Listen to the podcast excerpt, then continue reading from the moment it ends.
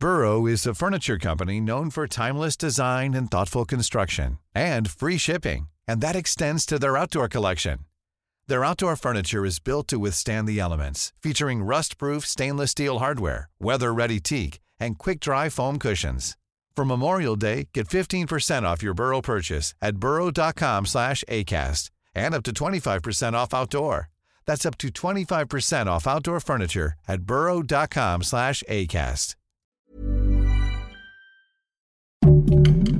Heraldo Podcast, un lugar para tus oídos. ¡Saquen las chelas! El calor de los últimos días provocó el aumento de la venta de cervezas, pero también el desabasto de hielos. Esto es Primera Plana de El Heraldo de México.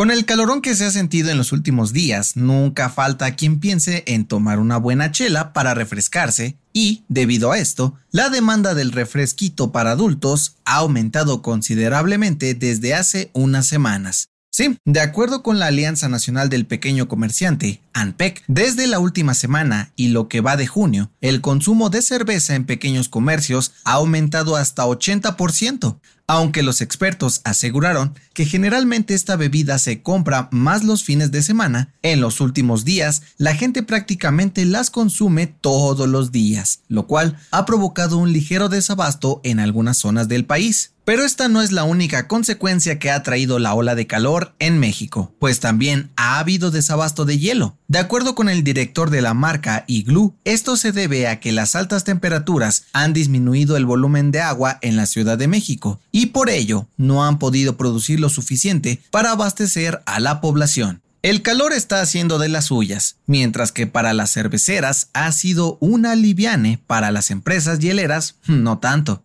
Si quieres estar bien informado sobre las elecciones del próximo año, no te pierdas la cobertura Ruta 2024 a través de todas las plataformas de El Heraldo de México. Y escríbenos en los comentarios qué te parece este episodio.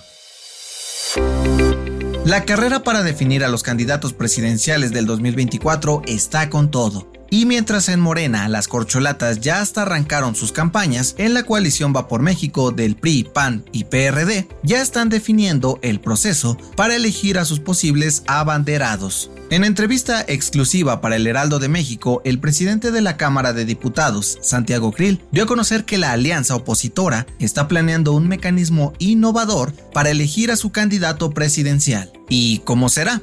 Pues el legislador dijo que el proceso será una mezcla que incluye consultas, encuestas, debates y hasta entrevistas en medios de comunicación, lo suficiente para elegir a la persona indicada. Ante esto, los tres partidos revelaron que el próximo lunes 26 de junio anunciarán el método y lo explicarán con bolitas y palitos. ¿Qué te parece su idea?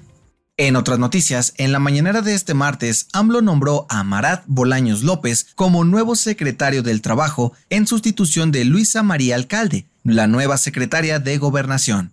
En noticias internacionales, Hunter Biden, hijo del presidente de Estados Unidos, Joe Biden, se declaró culpable de posesión ilegal de armas y evasión de impuestos. De acuerdo con medios locales, acordó hacerlo para no ir a prisión.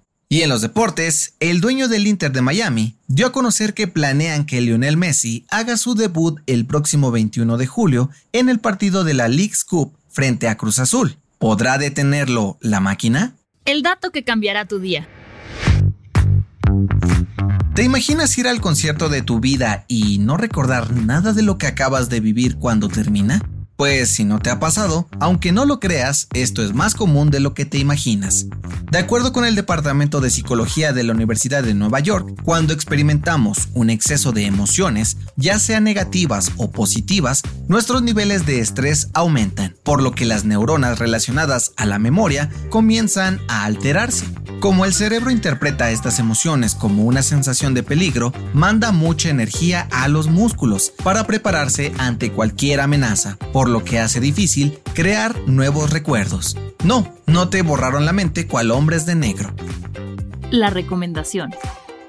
Mucha gente cree que son a prueba de cualquier tipo de estafa. Sin embargo, algunos siguen cayendo en sectas. Pero, ¿qué los lleva a unirse a grupos como estos? escucha el nuevo episodio del podcast Preguntas Tontas para Todos, donde Fergay y Nuria Ocampo platican con el podcaster Bobby López sobre qué son las sectas y cómo saber si caes en una de ellas. Yo soy José Mata y nos escuchamos en la próxima. Esto fue Primera Plana, un podcast del Heraldo de México.